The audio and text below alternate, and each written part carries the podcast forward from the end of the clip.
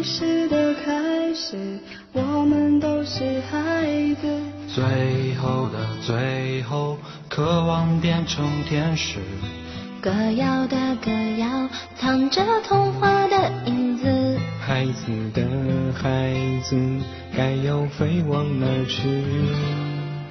小耳朵们，大家晚上好，我是蓝小林，和您说一句晚安。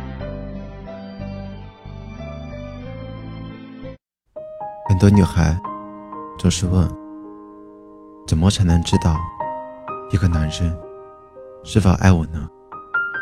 很简单，他若爱你，在你最需要的时候，他一定会陪在你的身边。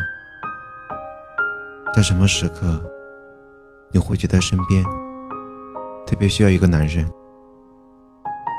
大学开学，提着行李回学校，重的提不动，却没人搬一把的时候，这是果冻小姐的答案。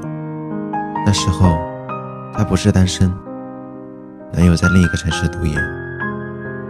有一次开学，他下车时也是晚上十点，风雨飘摇的，他提着硕大的行李箱，一步一挪的往前走，准备挪进地铁站。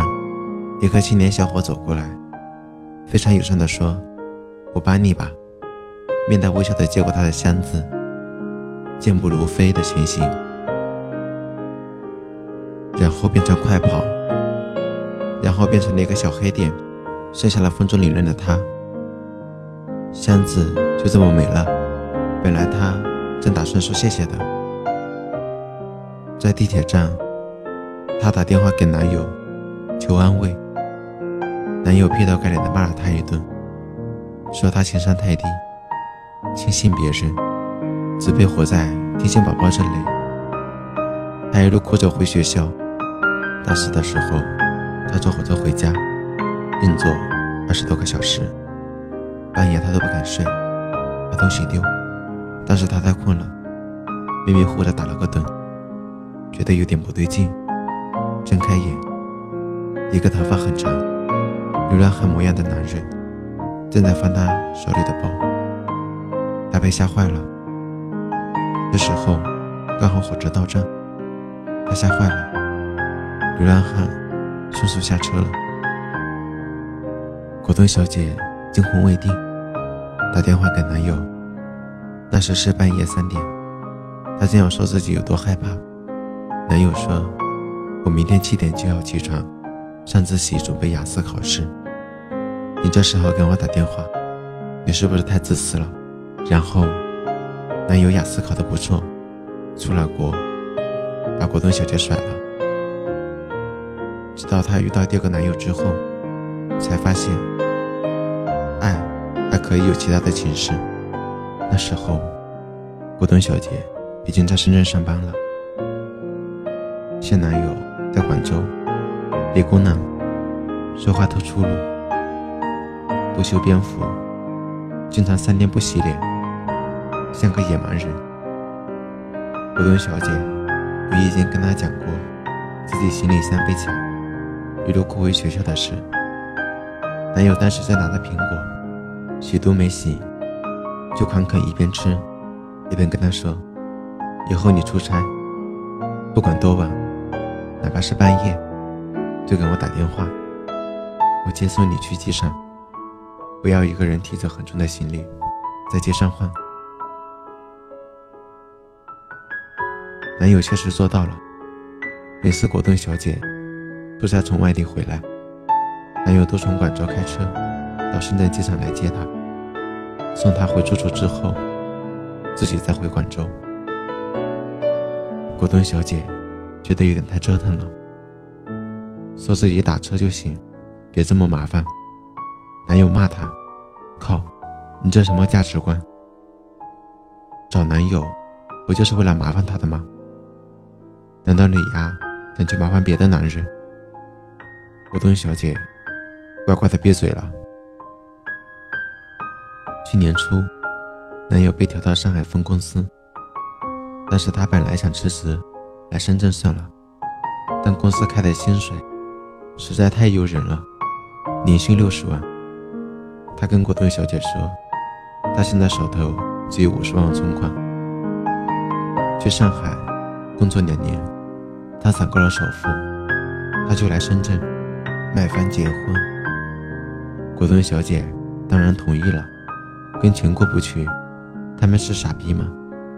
果冻小姐住在龙岗，每天搭公车到福田上班，不知道是因为太挤，还是因为她长得太柔弱，连续几次都遇到公车色狼，摸她屁股。摸他大腿，他拿皮包打对方，对方还特凶悍。这事他不敢告诉男友，于是他磕磕绊绊考了个驾照，买了辆车。开车第一天，他特小心，因为加班到十一点，天色已经很晚了，天色已经很黑了，一路无事，好不容易开到住处楼下的地下车库。结果因为车库地形太复杂，一头撞在墙上，车前面撞得稀巴烂，他的头也给磕了，用了几分钟才醒。这次他吓坏了，大半夜的，车库一个人都没有，他也不知道该找谁来帮忙。情急之下，打电话给男友时，声音都哆嗦，平时特别粗鲁的男友。说话却特别温柔，让他别着急。然后，男友打电话叫自己在深圳的哥们，住在果冻小姐家附近的，然后说果冻小姐去医院检查，还好，没有什么大碍。那一夜，男友都没睡，在电话那头关注果冻小姐的进展，直到果冻小姐睡着。第二天上午，男友就从上海回深圳了。搭的最早一班飞机，胡子拉碴的，头发蓬乱乱的，连行李都没带。男友说：“算了，老子还是辞职来深圳找工作。去他妈的六十万年薪！万一要是你出了什么事，我还买个毛的房子，结个毛的婚。”很多女孩总是问：怎么样才能知道一个男人是否爱我呢？很简单。他若爱你，在你最需要的时候，他一定会陪在你的身边。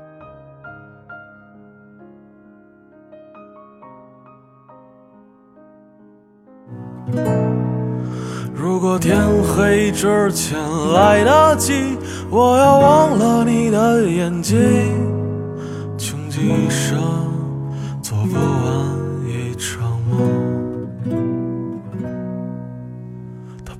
在和谁谈论相逢的孤岛？因为心里早已荒无人烟，他的心里再装不下一个家，做一个只对自己说谎的哑巴。